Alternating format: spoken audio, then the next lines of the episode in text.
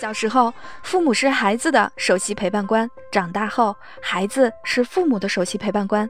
这里有思路的碰撞，方法的分享。首席陪伴官，一档有爱、有趣、有用的亲子陪伴电台。那今天呢，主要是跟大家来去分享的是，在这次教育改革当中呢，啊，各位家长所关注的孩子的这种的教育和就择校，包括和和培养吧。所以今天那主要来跟大家来去讲到大家息息相关的一些呃关注的一些点。那这个考试制度的改革作为了一个指挥棒，高考是绝对的指挥棒，强刚需。但是在目前这个改革下来，会发现。高考在前其实是中考，因为中考就分流了，对吧？然后中考会涉及到了现在中考的这块，现在目前来说，它相当于前置了高考的强指挥棒，现在挪到了中考。中考其实是个至关重要的。大家好，我是金钊，欢迎收听首席陪伴官。今天我们非常开心，又请到了周鹏飞老师。那周鹏飞老师呢，上次跟我们聊了关于这个，呃，我们怎么做学业规划。那么今天呢，我们就来聊一聊高考的改革政策。近年来，高考的教育改革也是不断的在深化和落实。那在这个教育改革中，都有哪些我们需要关注的事情呢？那也是非常想请周老师今天来和大家来聊一聊这些话题。好的，好的，很高兴啊，再次跟大家来去探讨关于整个这个教育改革的一些相关的一些政策和文件一些的内容。那在这里边呢，有一个非常重要的文件内容呢，就是在二零一八年的时候啊，由国务院啊颁布的关于深化考试制度改革的实施意见。那这个呢，其实是成为了整个教育改革的纲领性文件。那在这个文件呢，其实呃，基本上确定了，在到二零二零年，基本实现了这个特色现代教育考试制度。也就是去年。对，是的，这个制度当时颁布的时候，这个实施意见是要在二零二零年完成整个的这个改革，然后真正的完全落地是在二零二五年之前完全的落地完成。就等于是我们现在这个基本的改革已经完成了，然后现在是落地阶段，对吗？对，现在目前来去讲呢，是呃稍稍跟之前的预期有一点有一些的偏差，主要出现在了因为这个呃疫情的影响。原本来说的话，我们在二零二零年，也就是在去年的时间段里头，绝大部分的省份都会完成逐步完成了整个的新高考的制度的改革。啊，也就是新一届的高一学生，然后都会采用新的这样的一套培养的机制，包括新的课程大纲，到新的教材，然后到新的课标等等。但是因为这个疫情的影响，然后包括在推动的过程当中，从目前来去看到呢，基本上在二零二二年，也就是明年，会在全国范围内的各个省份都会采用新高考的制度。那在这里头呢，这个纲领性的文件里头，其实也只也提出来了，咱们这次的整体的改革，它其实是分步骤、分区域，然后有试点先行，然后有序推进的这样的一个改革的方法论，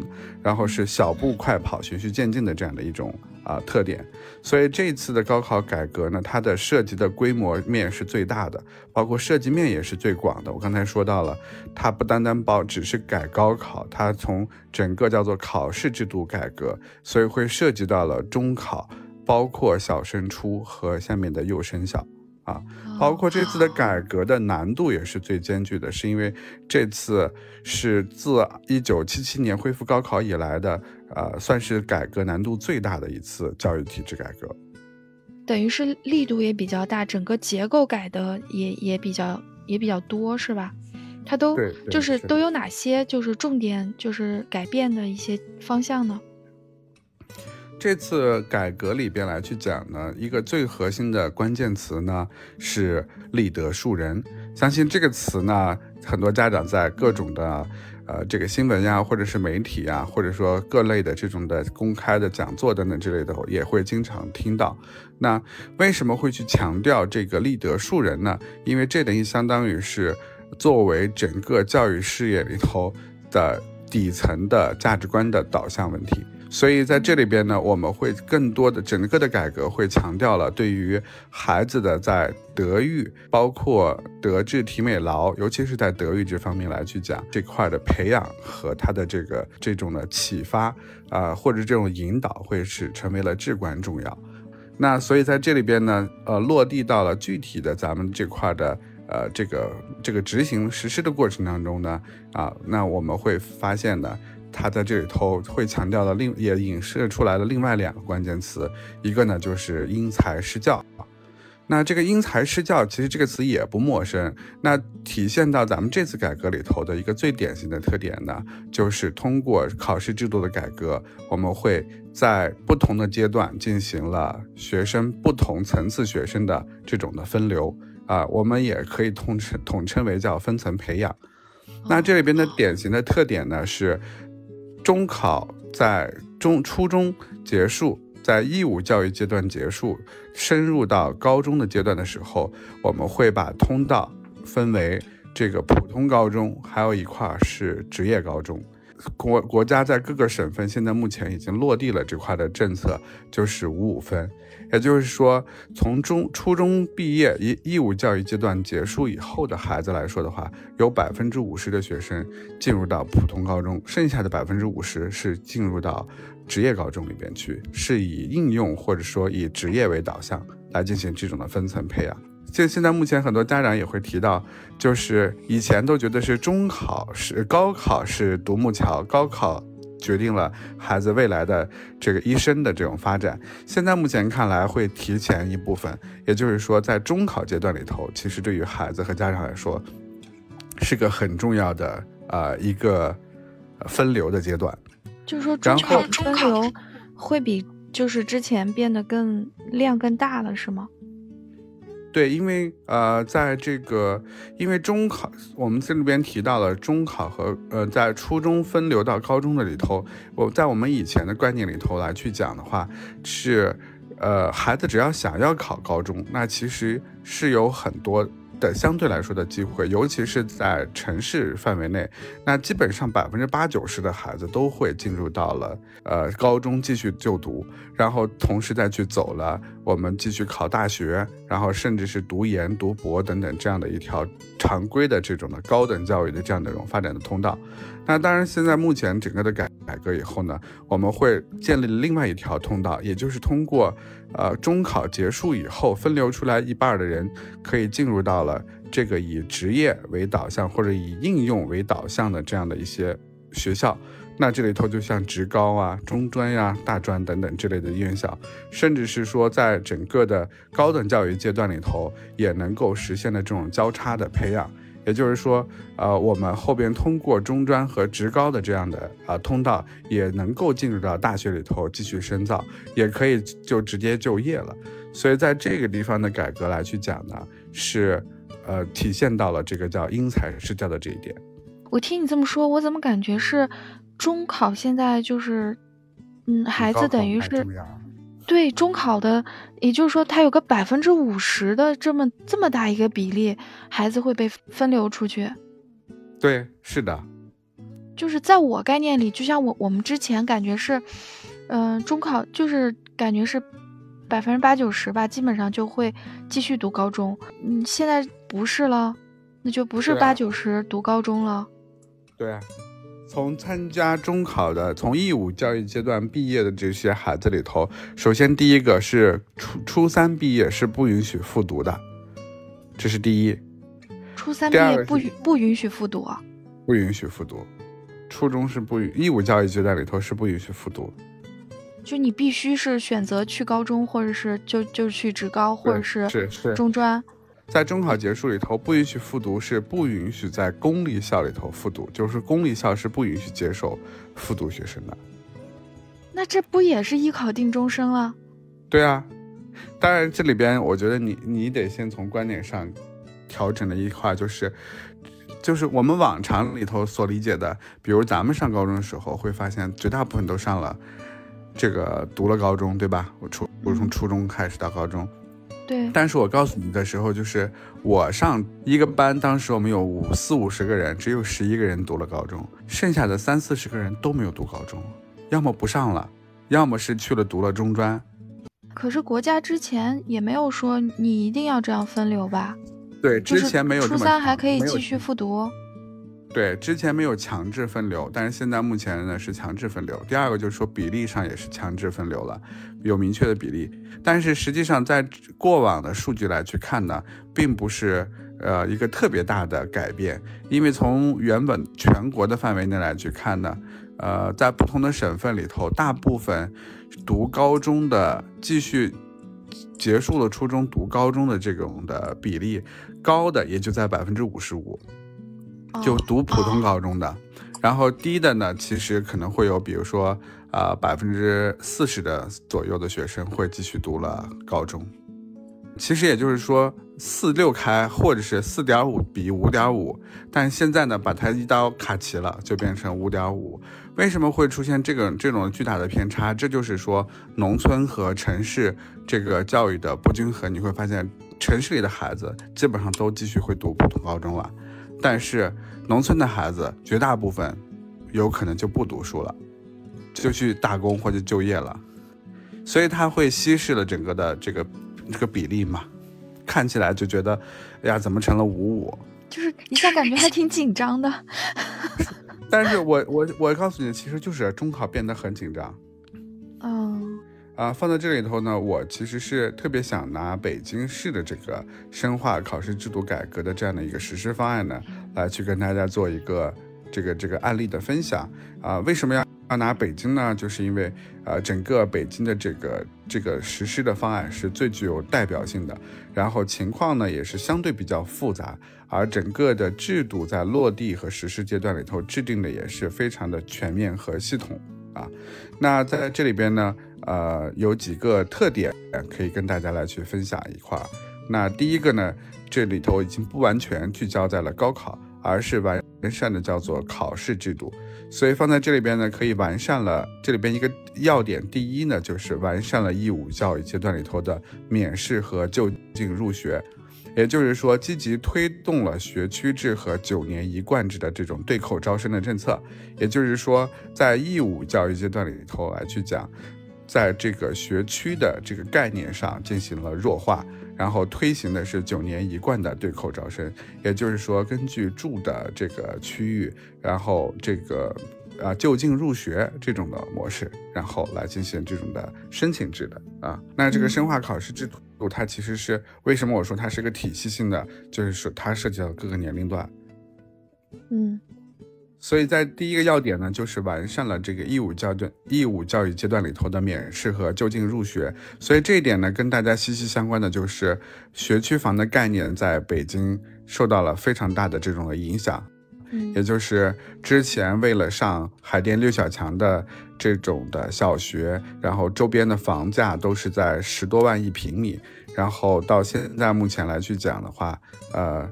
直接是跳崖式的。这个这个这个缩水，所以在这块儿呢，对于这个这个政策来是来去讲呢，其实是也也是这次也印证了咱们这次的整体教育改革里头的一个核心关键词，就是在义务教育教育阶段里里头追求教育的公平以及这个教育的均衡发展。所以在这里边呢，是第一个特点，就是完善了这个教育免试和就近入学。这个应该是从那个学段这么分的话，理解呃更容易理解一些。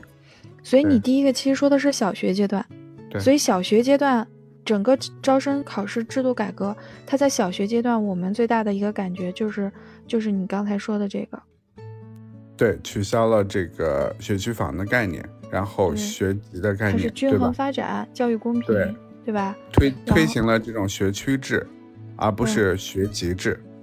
所以在小学阶段就是学区制。对，然后九年一贯的对口招生政策。嗯，那当然还有一个特点就是说，规范了特长生的招生，然后逐渐的实现了在义务教育阶段里头呢，会取消了这个特长生的招生。啊，那在这一点呢，在小学阶段里头，大家经常会呃，家长会关注到的，比如说钢艺术类的，比如钢琴十级或者某某乐器的十级，然后比如说民族舞的多少多少级啊，然后包括还有一些其他的一些特长。那在小学阶段里头的时候呢，会逐步的取消了这些所谓的特长生的这种的招生。那当然了，也还有就是对于呃打工啊和这个呃叫做随迁的这种的子女，也能够保障了他的这种的入学的资格啊。这是在小学阶段里头的集中表现出来的这几个关键关键点。然后你所所谓的随迁子女，其实就是指的外来子女，比如拿北京来去举例的话，那这个北京户口吗？对啊，不需要北京户口啊，你在这里头只要有居住证，然后居住了多长时间，一年吧好像，然后有居住证就可以就近入学。但是你比如说人大附小，好吧，对吧？但人大附小就只有这么多个名额，你都搬到那附近去住，你都拿了以后。那也不能够都进去，对不对？我这我装不下这么多学生，所以他就变成了抽签也好，还是什么之类的这种模式。然后后面就给你分配，给人大附小旁边可能会有一个十九小，然后那边有个三十五小，对对对，他就这么这么给你分了。你也说不上，你也说会被分到哪儿去？因为这都是属于在学区范围内的小学啊。嗯，好吧。所以小学，所以小学就是这样的了。反正就小学的主基调，我的感觉其实就是义务教育。然后义务教育就是公平均衡，大家都基本差不多。然后呢，升初中你也不用担心，基本上就是直升，区内直升。对。那行，小小学我是懂了。那初中呢？啊，在初中阶段里头呢，改革也是。比较呃明显的，那这里边呢会发现它的这个呃关键词或者说关注点会更多，因为在中考阶段里头呢，我们整个北京市从在二零二一年，也就是今年的六月份的中考里头，呃完成了北京市的中考改革，从原来的满分五百八十分提升到了六百六十分。那在这里头呢，呃从原来的这个必考科目里头呢。一共是原来的语数外加上体育是必考科目，那现在目前的必必考科目呢变成调整成了六门，包括语数外，然后物理、政治和体育，啊，所以这六门课呢，这个这个呢，对于孩子来去讲，对于学生来去讲的话，其实是提升了整个的难度，因为这六门课都成为了主课或者叫做竞争的这个主要的科目，就之前是就是语数外。物语数外加体育，嗯，然后现在的六门是语数外体育的同时增加了物理和政治，也就是物理和政治也加入中中考了。中考的必考科目为什么会加物理和政治呢？是因为物理是相当于代表了是理科必选的科目，然后政治是文科必选的科目。哎，我们当时中考都考什么？我怎么觉得好像也什么都考啊？我们当时的中考是。呃，语数外加上这个物理、化学、生物、体育，对我我们当时，我们当时是都考那么多，我们当时是都合并进去了。这里头不也会涉及到了有必考科目和选考科目，整体的改革模式跟高考非常像，高考就是这种必考加选考，所以整个的这个中考的改革来去看到的时候，呃，和和我们现在目前的高考的。选科和科目来去选择选科上头来去讲的话，会非常的接近，所以在选考科目里头呢，基本上是有了明确的文理导向了啊，是因为呃剩下的这几门科科目里头呢，历史和地理会择优计入到了中考成绩，也就是这两门课也都考，然后选择。成绩好的那门进入到进入到中考成绩，而化学和生物也是都要考，然后也是择优计入到了中考的成绩。那这对于孩子来去讲，有六门必考，再加上这四门选考，其实这十门科目都是要进都要进行中考的。然后只不过呃历史地理里头是二选一啊，成绩好的进入中考，化学和生物二选一。啊，所以这这对于孩子来说的话，整体的学习的压力是提升了的，尤其在初中阶段。哦，初中阶段是最重要的了，现在看起来。呃呃，是非常重要。也就这十门其实都都很重要。对，嗯，以前呢，呃，在去去年在改革之前呢，其实不用十门都考，它只有七到八门计入到中考成绩，然后其他的选考，只要选考定了呢，另外不选的那门就可以不参加考试。但现在不是，是都要参加考试。只不过是选考是说你哪个考得好，以哪个记成绩而已，是吧？对，是是是。哇，这么也好也不好，就是均衡发展啊，然后在这个过程当中去找到你的兴趣点。也就是说，你即便是非常喜欢理科，但是如果你历史和地理都不好，也不行。明白，因为因为这会影响到你的进入中考的成绩，所以叫均衡发展。到了什么时间段，他就开始要去注重特长培养呢？那其实会发现，小学可能还可以躺平。然后到了小学的高段，其实该去寻找或者说培养他的、去挖掘他的潜力。然后再到初中阶段的时候，就必须要有明确的特点了。那当然这也是符合儿童发展的规律的，对吧？基本上十二到十四岁的时候，他的大脑和他的三观基本上可以已经开始基本上定型和出来了。那今天的话题呢，我们就先聊到这里。感谢你的收听，希望今天的话题对你也有启发。我是今朝，如果你有什么想讨论的话题，在评论区留言告诉我。我们下期再见。